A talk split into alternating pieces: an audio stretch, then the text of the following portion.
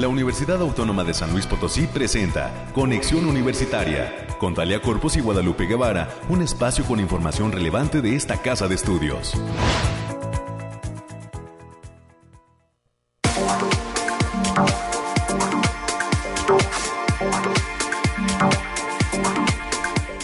Bienvenidas y bienvenidos a una emisión más de Conexión Universitaria. Soy Talia Corpus y le agradezco a usted el favor de la sintonía en las frecuencias de casa. Radio Universidad, que está al aire a través del 88.5 de FM, del 1190 de amplitud modulada con cobertura en la ciudad de San Luis Potosí y también eh, nos puede escuchar en el 91.9 FM que tiene como sede la ciudad de Matehuala y nos permite llegar a diferentes municipios del altiplano potosino y del sur del estado de Nuevo León. Por supuesto también nos puede escuchar a través del mundo en la página de internet radio y televisión.uaslp.mx. Esta mañana de miércoles, ya mitad de semana, hoy es 9 de noviembre del año 2022, tendremos nuestras secciones de siempre y algunos invitados eh, que nos van a platicar y nos van a compartir sobre la actividad que se lleva a cabo dentro de la Universidad Autónoma de San Luis Potosí, la universidad pública más importante del estado potosino. Quédese con nosotros, por favor. Les recuerdo que tenemos líneas de comunicación. Se puede reportar al 444-826-1347 o 48. Nos puede escribir en nuestra página de Facebook. Ahí nos encuentra como Conexión Universitaria UASLP. Esas son las opciones de comunicación con este espacio de noticias. Entrando con los detalles de lo que tenemos programado para esta mañana, le comparto que en un primer momento a las 9.20 nos va a acompañar en entrevista el doctor José Refugio Martínez Mendoza, mejor conocido como Flash entre la comunidad científica y universitaria. Es eh, investigador de nuestra casa de estudios y fue galardonado con el Premio Potosino 2022 de Ciencia, Tecnología e Innovación en la categoría de divulgación. Así es que vamos a comenzar esta serie de entrevistas con los ganadores del Premio Potosino 2022 que otorga el Coposit y qué mejor que hacerlo con el doctor José Refugio Martínez Mendoza. Para las 9.30 de la mañana, este miércoles también estaremos compartiendo cómo se ha integrado el programa de actividades de la cuarta semana de Ciencia y Tecnología en la Facultad de Enfermería y Nutrición. Por esta razón, la doctora Yolanda Terán Figueroa estará con nosotros a través de la línea telefónica y justo pues nos traerá el detalle de las actividades programadas para esta cuarta semana de Ciencia y Tecnología en esta facultad. Hay que recordar que esta cuarta semana se va a llevar a cabo en cada una de las regiones del estado potosino, una región por semana del mes, empezando ya la región centro con sus actividades, que están enfocadas en comunidades desde niños de kinder hasta jóvenes, adolescentes de secundaria y de preparatoria. Todas y todos son bienvenidos en esta semana de ciencia y tecnología que les hace a los participantes vivir cosas verdaderamente increíbles. Eh, las imágenes que se han compartido a través de las redes sociales oficiales de la UASLP y de nuestras facultades, de nuestros centros de información, dan cuenta de cómo las niñas y los niños aprenden jugando a hacer ciencia. ¿Por qué no? Quizá más adelante, algunos años adelante, podamos enterarnos de que gracias a este tipo de actividades, hay jóvenes o existen jóvenes interesados en hacer ciencia también. Y por último, en el bloque de los temas culturales, hoy le vamos a traer también la invitación a las diferentes charlas en diversas temáticas que ha preparado el Departamento de Articultura de nuestra Casa de Estudios. Por este motivo, estará en la línea telefónica la maestra Greta Alvarado, quien es docente e integrante del Departamento de Articultura de la Secretaría de Difusión Cultural de nuestra universidad.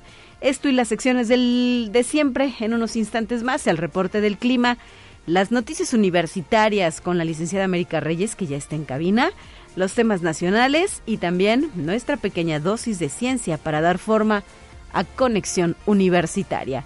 Son las 9 de la mañana con 6 minutos. Gracias por el apoyo a nuestro productor, al ingeniero Efraín Ochoa. y Anabel, que está muy lista y muy pendiente en los controles técnicos. Vamos a lo que sigue.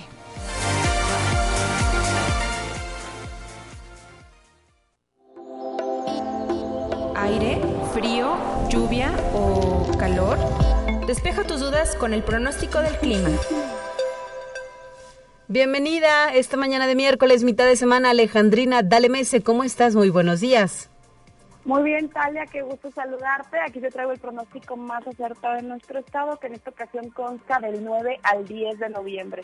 Lo desglosamos por zona y en el altiplano potosino estarán con temperaturas máximas de 28 grados centígrados y mínimas de 11. Cielos mayormente despejados con espacios de nubosidad importantes. Se prevén vientos ligeros de 10 kilómetros por hora y posibles ráfagas de 20 kilómetros por hora. Habrá potencial de bancos de niebla ligeros y en la zona media tendrán temperaturas máximas de 32 grados centígrados y mínimas de 16. Cielos medio nublados con espacios de sol de importancia. Se esperan vientos ligeros de 5 kilómetros por hora y posibles ráfagas que pueden llegar a superar los 15 kilómetros por hora. En la Huasteca Potosina estarán con temperaturas máximas de 32 grados centígrados y mínimas de 20. Cielos medio nublados con espacios de sol de importancia vientos de 5 kilómetros por hora y posibles ráfagas de 15 kilómetros por hora. No se descartan eventos de precipitaciones puntuales, sobre todo en zonas de la sierra, sobre todo para este miércoles. Y en la capital potosina se presentarán temperaturas máximas de 28 grados centígrados y mínimas de 8. Cielos mayormente despejados con nubosidad dispersa, vientos ligeros de 10 kilómetros por hora y posibles ráfagas de 20 kilómetros por hora. Y nuestras recomendaciones para estos días, Talia, es avisarles que el factor de radiación ultravioleta se encuentra a nivel alto, por lo que se debe considerar no exponerse al sol más de 35 minutos consecutivos en horas de mayor insolación. También se presentan las mañanas templadas con bancos de niebla ligeros. Hasta aquí el pronóstico. Perfecto, muchísimas gracias, muchos saludos hasta el Bariclim UASLP y estamos de regreso con ustedes el próximo viernes. Gracias por el reporte. Muy buenos días, Alejandrina. Saludos, nos vemos el viernes.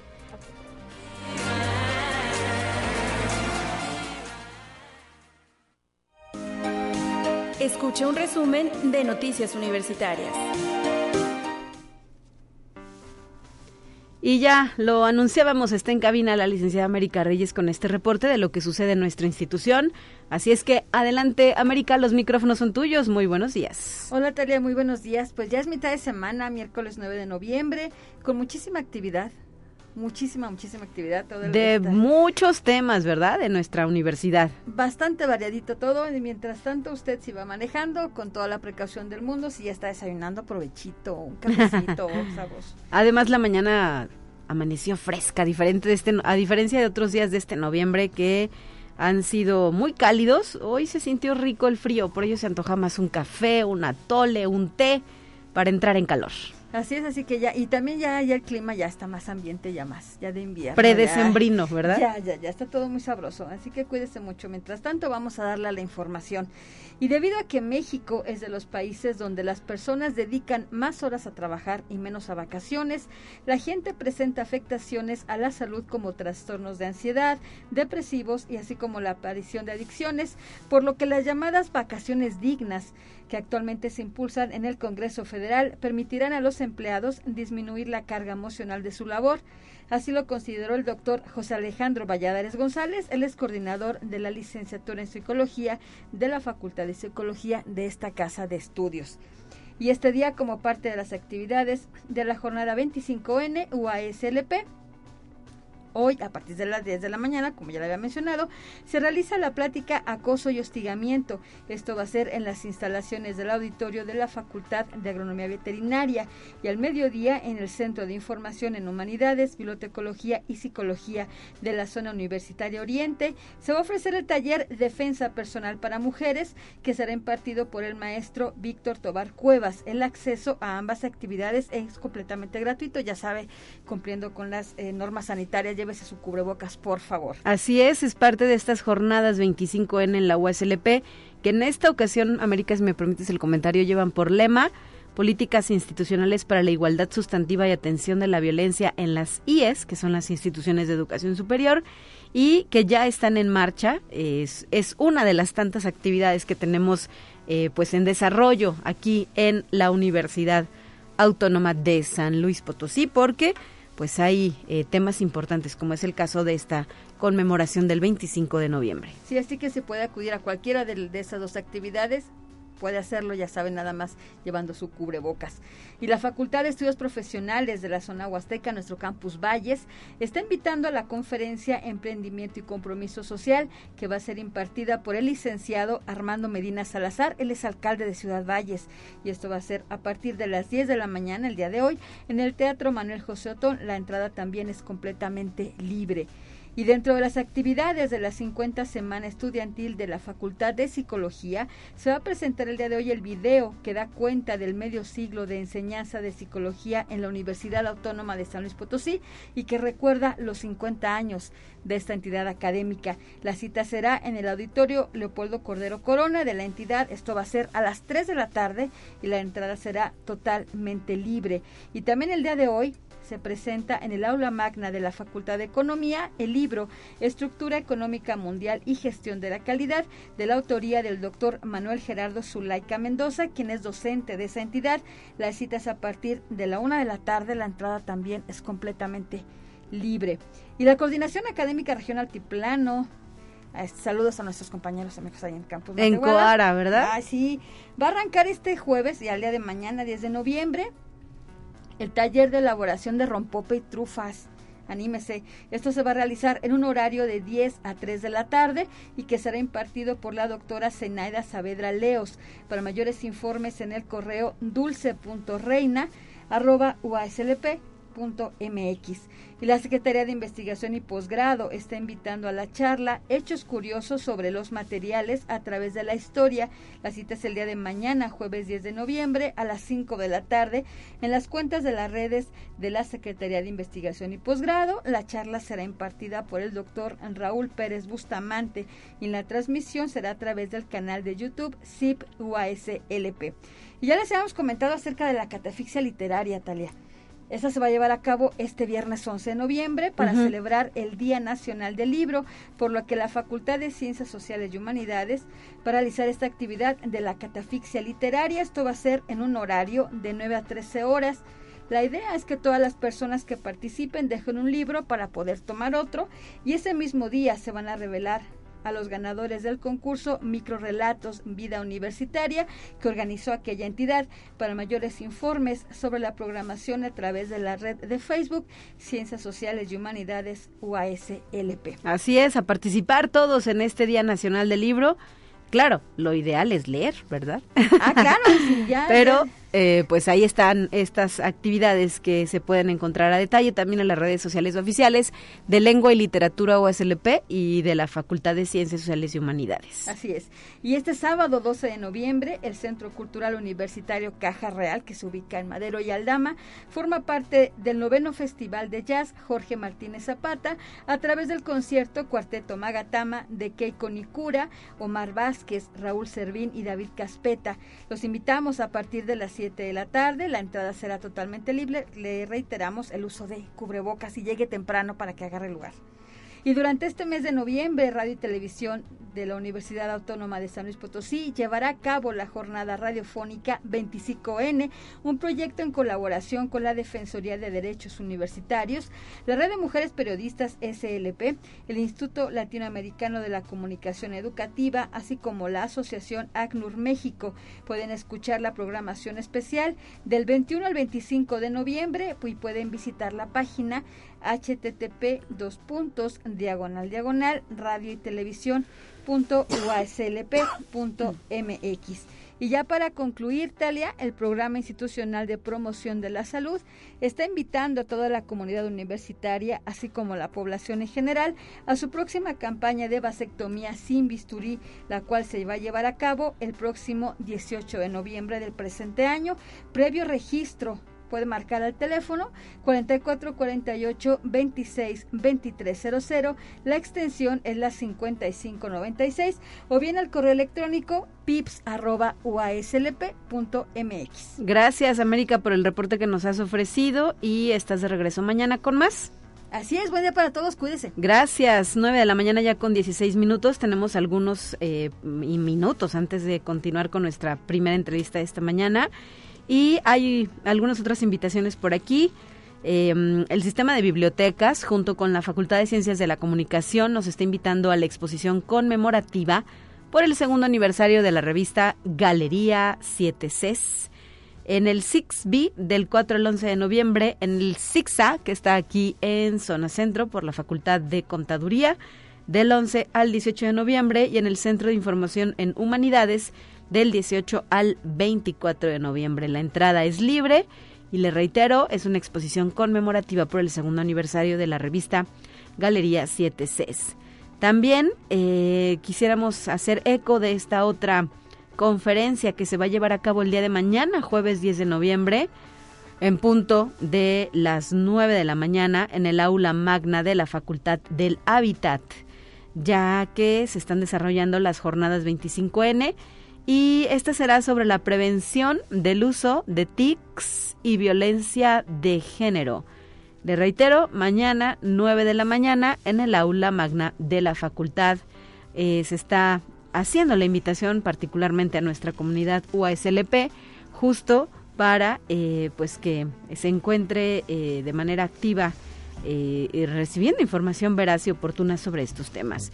Y el Univazar USLP va a llegar a Río Verde el próximo jueves 17 de noviembre de 10 de la mañana a 6 de la tarde en las instalaciones de nuestra unidad académica multidisciplinaria Zona Media allá en la carretera Río Verde San Ciro de Acosta, kilómetro 4. La entrada es libre y habrá pues una amplia variedad de productos, objetos y regalos para toda la familia. Univazar UASLP presente en la unidad académica multidisciplinaria Zona Media. 9 de la mañana ya con 18 minutos. Vamos a nuestro siguiente bloque. Ya está listo nuestro invitado de hoy.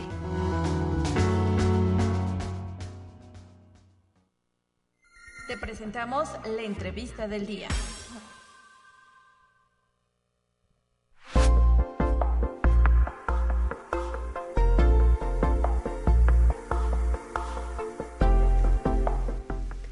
Como ya lo habíamos adelantado, esta mañana tenemos un invitado muy especial que nos viene a compartir pues parte de lo que implica hacer labor de difusión, de investigación dentro de nuestra casa de estudios.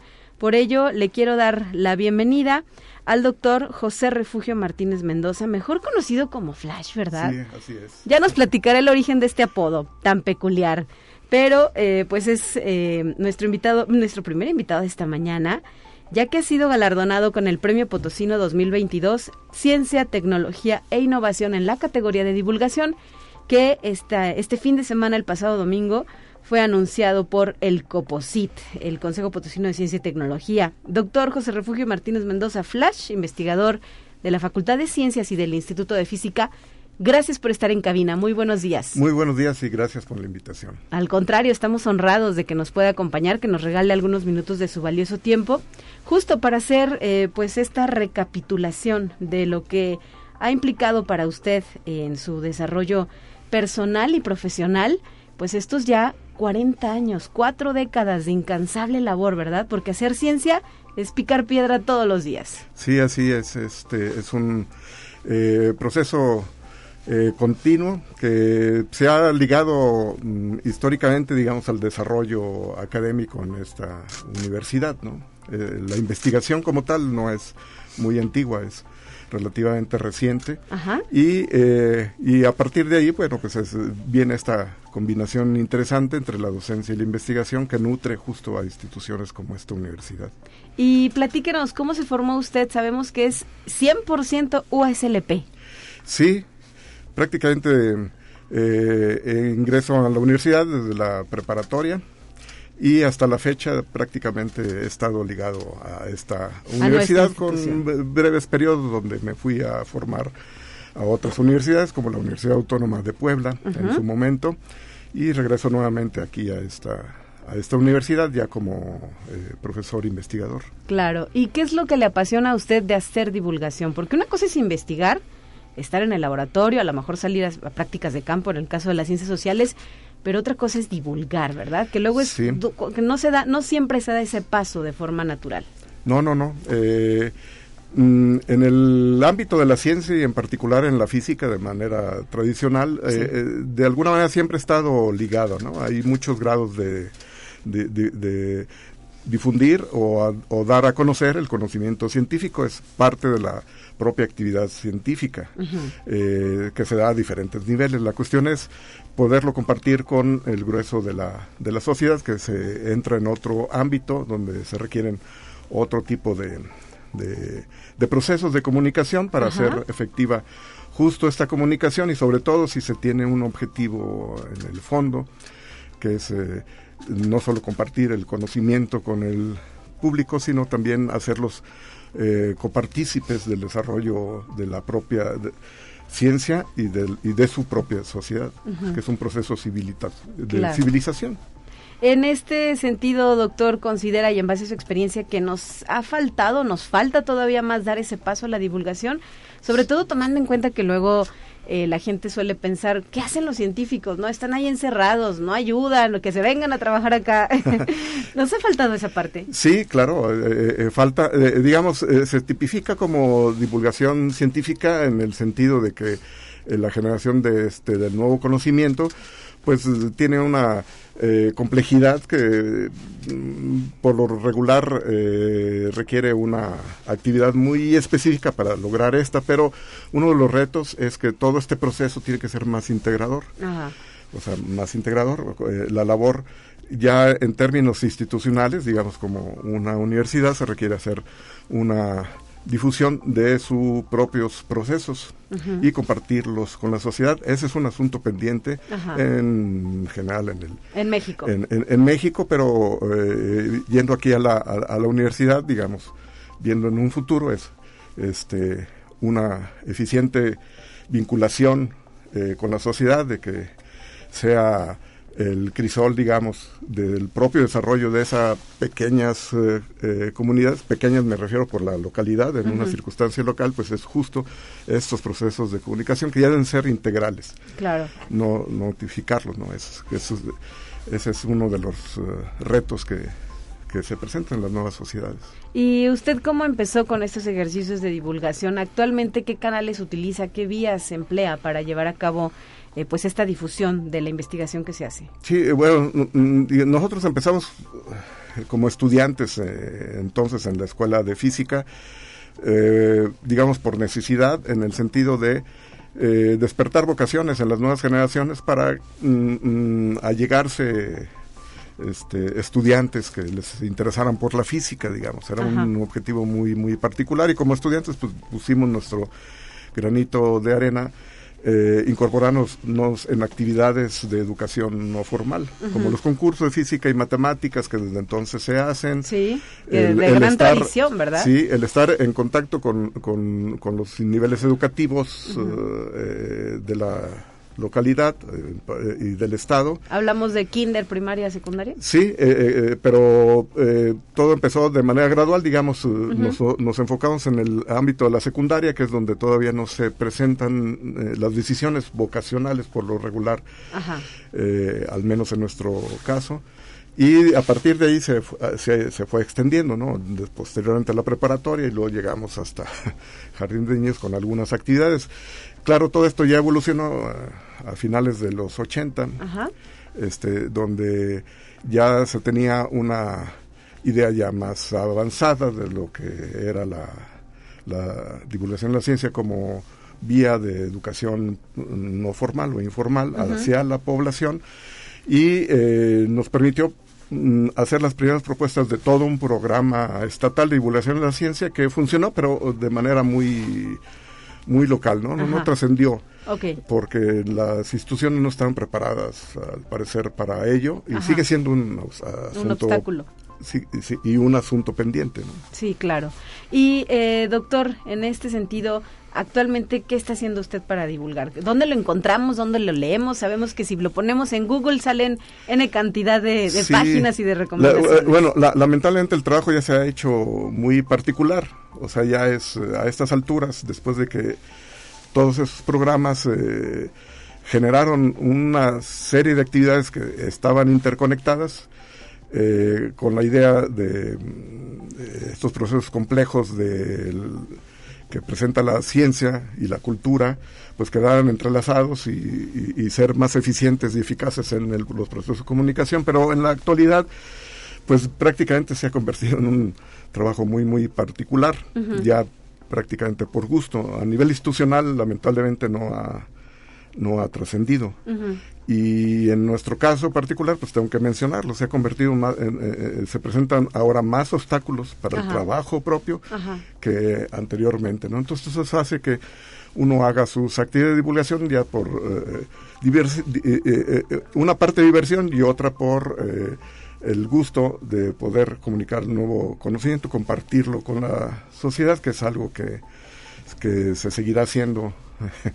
a Hasta través de, que sea posible. y a través de muchos medios. Y además, eh, tomando en cuenta que la ciencia no es estática, ¿no? Y que siempre hay cosas nuevas por compartir. Y, y, en ese proceso, pues aparte eh, de, de, mi trabajo como investigador, como docente, como científico, también me he tenido que formar en cuestiones de, de comunicación, acercarme a los medios, ¿no? Eh, aprender cuestiones de guionismo, producción, entre otros, eh, museología, etcétera, lo que eh, da cierta eh, familiaridad con los medios que eventualmente se utilizan para hacer este trabajo de, de, comunicación o las propuestas de divulgación de la ciencia que, que luego hacemos. ¿no? Muchas están en curso ya como como eventos, mm, pero no son completamente institucionalizados, aunque sí son de un prestigio sumamente importante. En diciembre se va a, efectuar expociencias. Sí, Yo ya no me encargo directamente de expociencias. Hay ya unos eh, compañeros, afortunadamente, que eh, están eh, pujando porque esto se convierta en algo institucionalizado.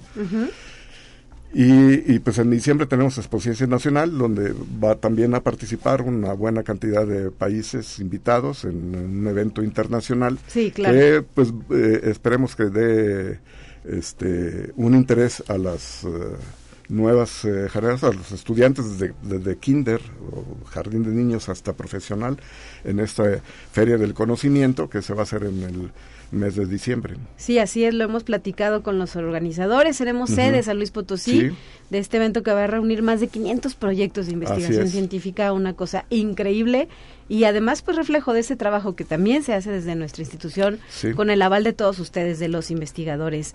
Em, doctor, nos quedan algunos minutitos, compártanos cuál sería su ideal de divulgación científica, que dijera yo si hago esto, esto y esto, soy más que feliz. Ah, sí. eh, eh Mira, en el, en el trayecto hemos desarrollado algunos modelos de, comunicación, eh, nuestras, eh, el, conocimiento en general, ya no voy a hablar del científico exclusivamente, sino el conocimiento en general en todas las áreas eh, del conocimiento es, crea, es muy complejo. Y entonces la cuestión, el reto es establecer redes de conocimiento que permitan que, los procesos de comunicación pueden ser más efectivos, incidan más en el desarrollo social y civilizatorio.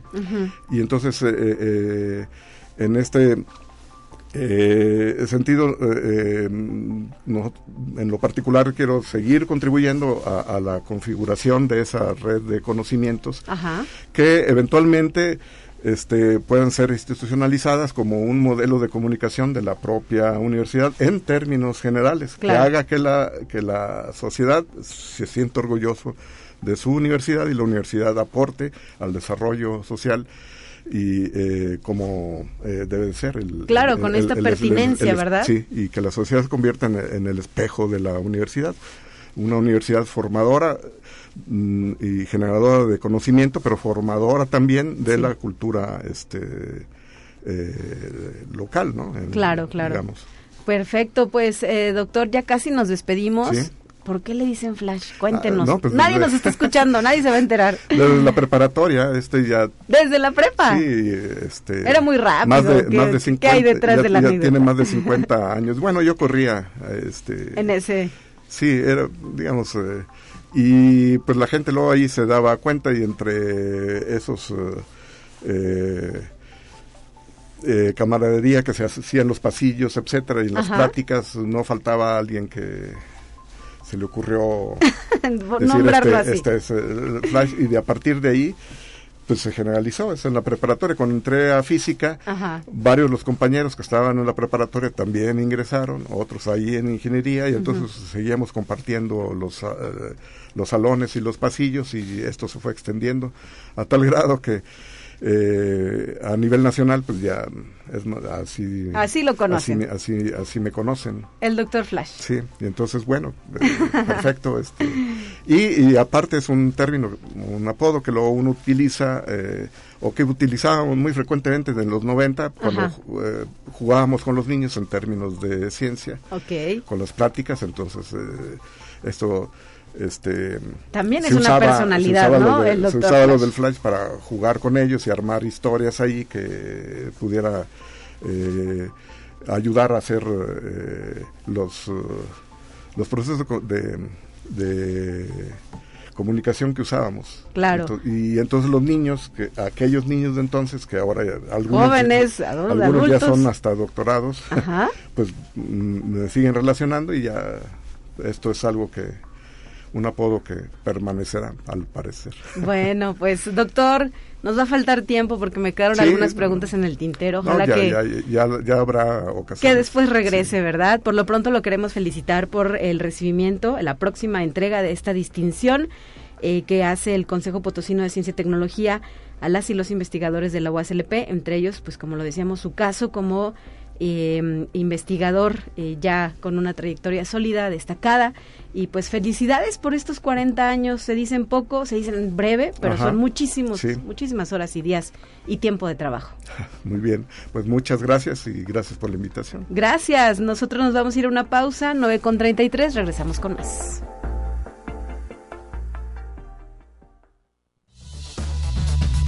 Vamos a una breve pausa. Acompáñanos.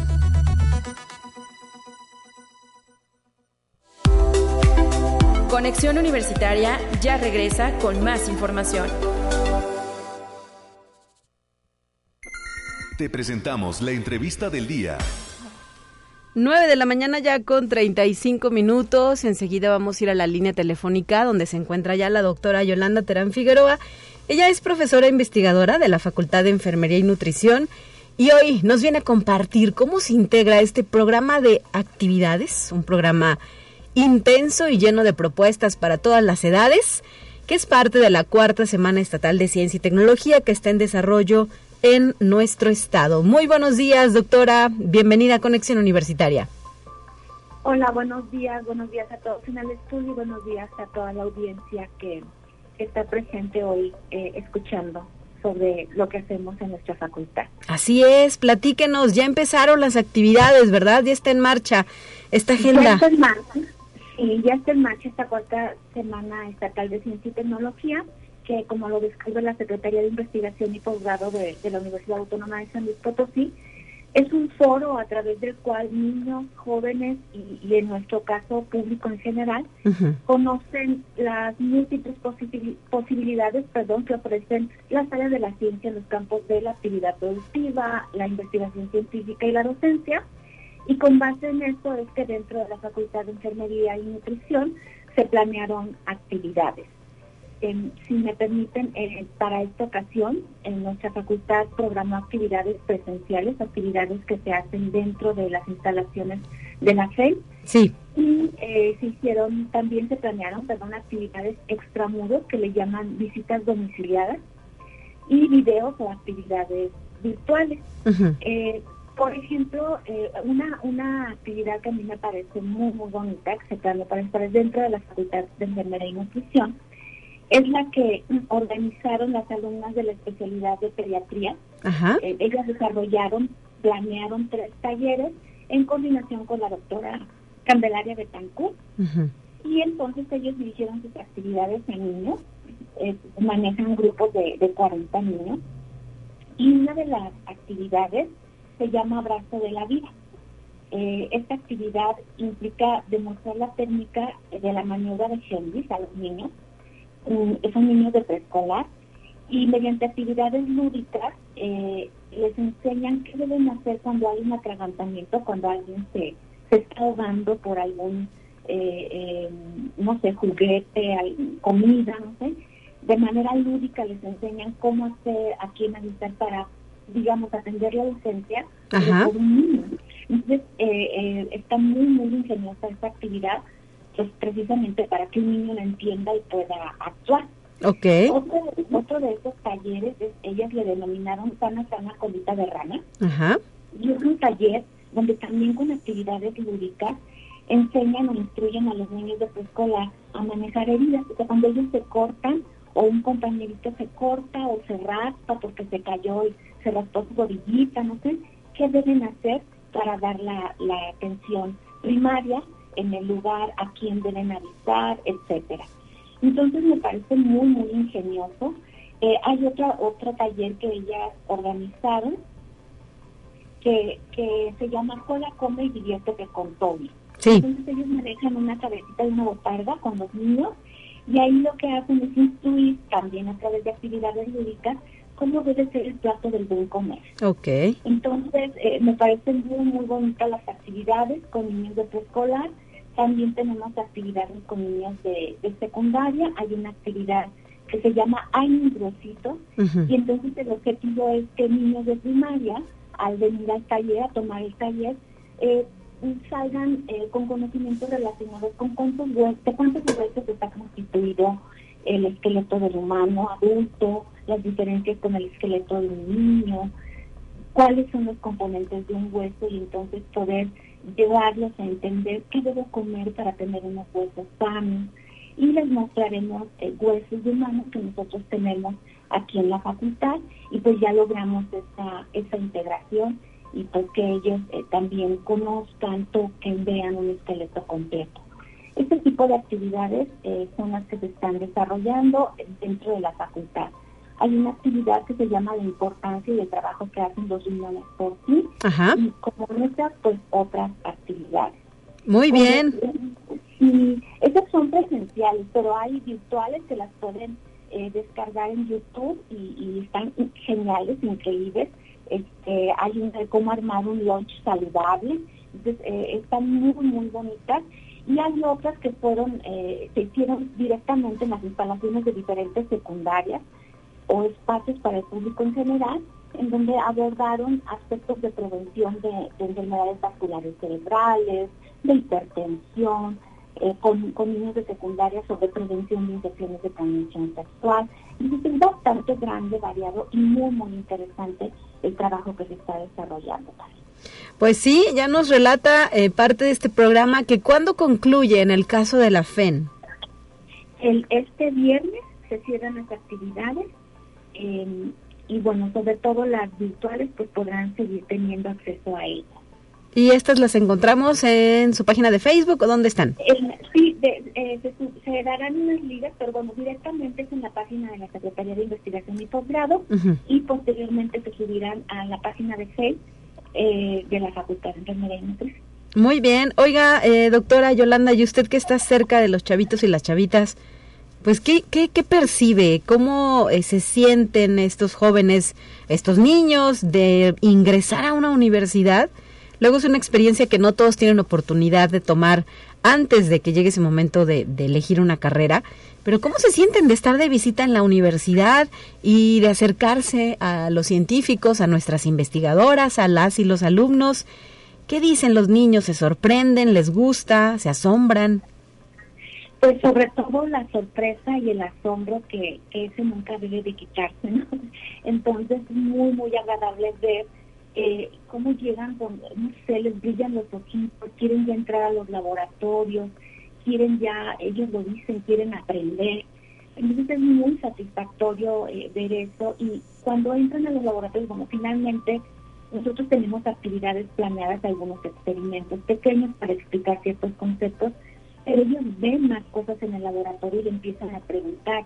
Entonces se vuelve de, de, un, de una actividad que teníamos programada a, implementarla, desarrollarla y evaluarla, pero a la par hacer tres, cuatro actividades más porque ellos preguntan acerca de, de lo que ven.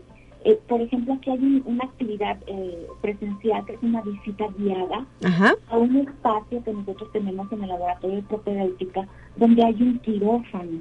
Okay. Eh, ahí se hacen prácticas previas, llevan los alumnos prácticas previas a ir realmente a un quirófano a, trabajar en una cirugía, tal vez instrumental. Entonces, ellos tienen, los, las personas que llegan, los niños, los adolescentes que llegan, pues se sorprenden eh, y, empiezan a preguntar, bueno, ¿qué más hace un licenciado de enfermería? Eh, ¿a, poco están en una cirugía? ¿no? Eh, empiezan a, preguntar y a enterarse de todo aquello más que trasciende nuestra profesión. Porque bueno, finalmente hay un encasillamiento porque hay una una práctica dominante en la profesión de enfermería, que es la práctica clínica, sí. y entonces como que ese es el concepto que tiene la enfermería, la, la persona de blanco que va a un hospital, pero aquí pues se dan cuenta de muchas más actividades que hace el profesional de enfermería, otros ámbitos donde desempeña, se desempeña el profesional de enfermería. Bueno, pues interesantes las experiencias que resultan de este tipo de aprendizaje lúdico y pues felicidades por la participación a todas y a todos los involucrados en estas actividades de la Facultad de Enfermería y Nutrición dentro de lo que es el desarrollo de la cuarta semana estatal de Ciencia y Tecnología. Doctora Yolanda Terán Figueroa, muchísimas gracias por habernos traído este tema a los micrófonos de conexión.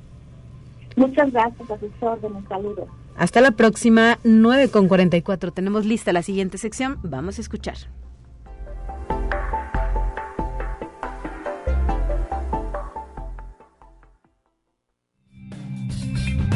Entérate qué sucede en otras instituciones de educación superior de México.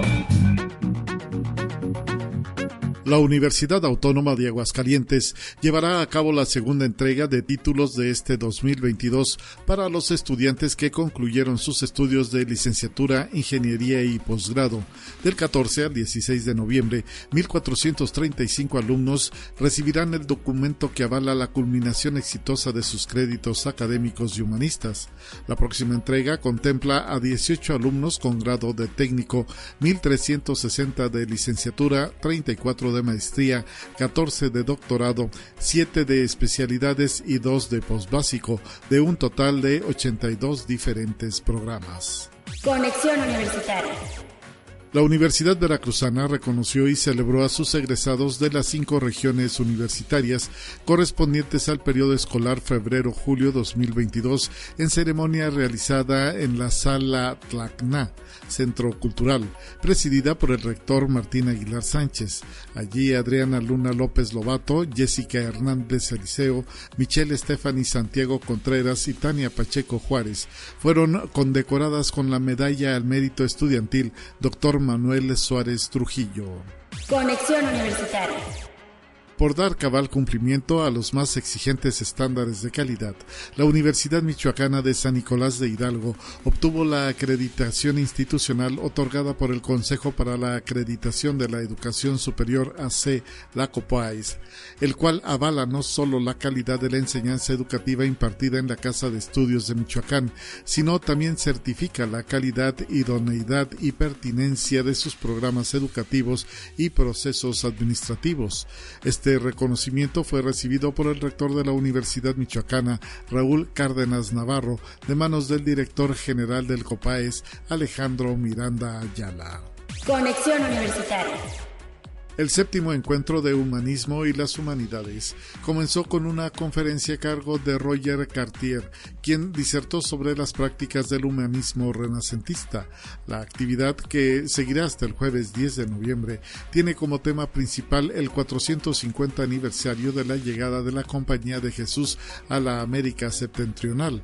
El superior de los jesuitas en el país dijo que este encuentro es una oportunidad para valorar el legado de la compañía en México y aprender de sus logros, ver las carencias, los errores, en donde todo es indispensable, sobre todo en el ámbito universitario.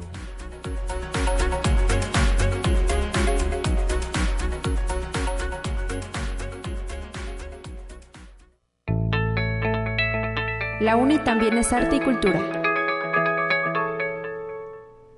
Claro que sí, en la Universidad Autónoma de San Luis Potosí tenemos actividades de corte cultural y para abordar algunas de ellas se encuentra ya en la línea telefónica la maestra Greta Alvarado, quien es docente e integrante del Departamento de Articultura de la UASLP. Muy buenos días, bienvenida a Conexión, maestra. Hola, buenos días.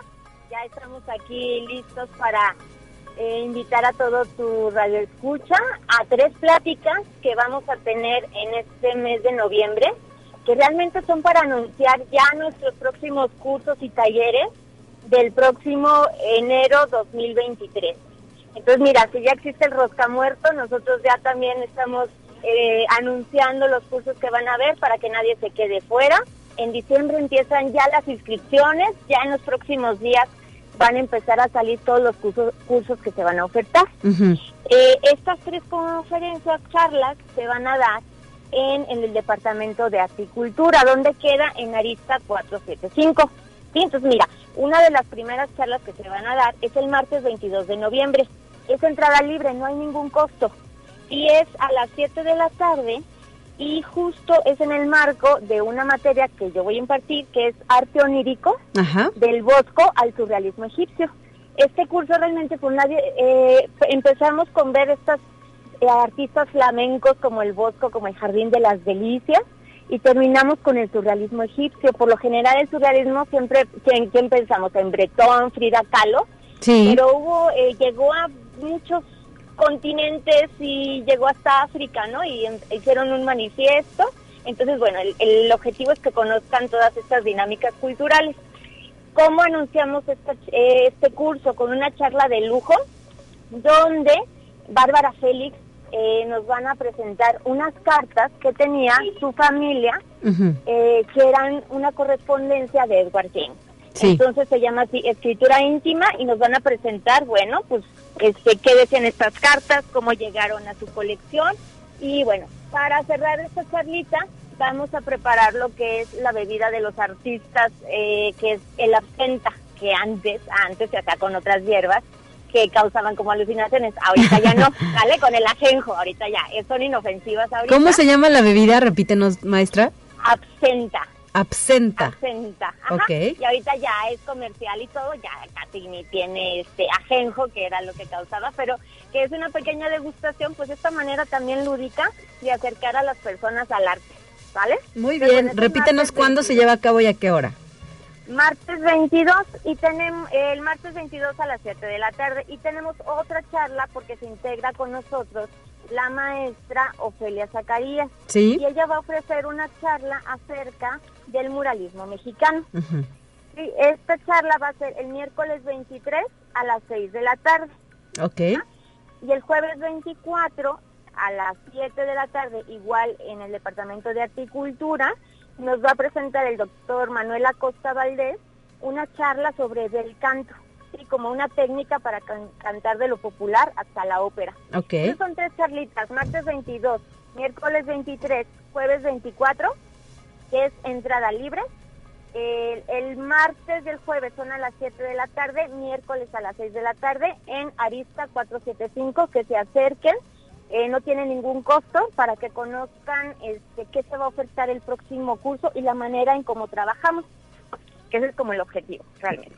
Claro, es como ir calentando motores, ¿verdad? Respecto a lo que será el próximo semestre. Sí, ya que se vayan haciendo casi ya eh, propuestas, propósitos de año nuevo y que se vayan organizando, ¿no? Sobre qué, qué es una nueva oportunidad de acercarse al Departamento de Articultura, que se hacen grupos muy bonitos, porque ya eh, se hace como un compañerismo de ir a viajecitos, de ir a comer, siempre complementando la parte académica cultural y hasta social, ¿no? Así es, y hay que recordar que estos cursos y talleres son para el público en general. Esa es la característica del Departamento de Articultura, no solo para la comunidad universitaria, sino también para el resto de los ciudadanos que pues pueden pedir informes, llamar, registrarse para ser parte de la UASLP a través de esta opción. Sí, pueden consultar también las redes sociales, ya sea Facebook e Instagram, que es así, arroba Articultura USLP o acudir directamente a Arista 475, donde ahí tenemos la información, flyers y ya para que se vayan acercando y nos vayan conociendo. Muchas gracias, maestra Greta Alvarado, por traernos esta invitación y seguiremos atentos de lo que tenga preparado para las siguientes semanas este Departamento de Articultura de la UASLP. Muchísimas gracias a ustedes. Gracias por el espacio. Buen día. Muy buenos días y de esta manera, pues ya nos estamos despidiendo, no sin antes agradecerle a usted de manera principal pues que nos haya acompañado aquí en Conexión Universitaria. Recuerde que el día de mañana estará de regreso mi compañera Guadalupe Guevara para traernos más sobre lo que sucede en nuestra casa de estudios, que ya lo hemos dicho, vive semanas de intensa actividad en múltiples temas. Así es que le invito a seguir las redes sociales oficiales para continuar informándose a través de Facebook, de Twitter, de Instagram, de LinkedIn. ¿Qué más me falta? YouTube, también ahí estamos presentes como la UASLP. Y eh, pues yo estaré de regreso el próximo viernes. Soy Talia Corpus y me despido con esto, nuestra última sección del día, los temas de ciencia. Hasta la próxima.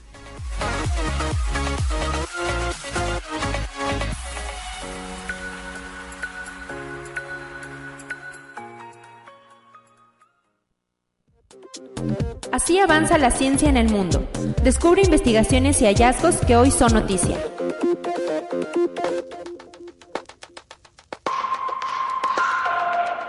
América Latina generó 1.675.045 toneladas métricas de CO2 durante el año pasado, concentrando apenas el 4.4% de las emisiones globales. América Latina es una de las regiones con mayor biodiversidad del mundo y se enfrenta a este dilema, siendo una de las zonas que menos emisiones de gases de efecto invernadero produce, pero cuyos efectos producen sequías más severas y la escasez de alimentos detallan las cifras de la Organización Meteorológica Mundial en el marco de la vigésima séptima Conferencia de las Naciones Unidas sobre el Cambio Climático 2022 COP27. Conexión Universitaria en el marco de la COP27, Luis Ignacio Lula da Silva, presidente electo de Brasil, aseguró que su país retomará el protagonismo en la lucha contra el cambio climático y señaló que en su mandato habrá deforestación cero en la Amazonia, combate a la minería, a la extracción de madera y otras actividades ilegales, marcando una nueva era en la relación con la salud planetaria y anunció que uno de sus primeros actos de gobierno será revocar decisiones perjudiciales para el medio ambiente en su país. Conexión Universitaria Argentina padece una grave sequía que ya afectó 140 millones de hectáreas y ha provocado pérdidas de por lo menos 2.500 millones de dólares para el sector agropecuario, obligando al gobierno a poner en marcha un programa de emergencia de apoyo a productores. Los problemas climáticos acentúan la crisis que arrastra el país, pues el campo es el sector más estratégico de la economía. Conexión Universitaria Científicos han determinado la causa por la que habría muerto un campesino sueco hace más de 660 años, gracias a la reconstrucción de su rostro a través de un sistema computacional. Los restos del hombre fueron descubiertos en una fosa junto a los de 1800 guerreros fallecidos en la batalla de Visby, librada en el año de 1361 entre las fuerzas del rey danés y campesinos locales suecos. La reconstrucción facial muestra que posiblemente el hombre murió por una herida de hacha en el rostro.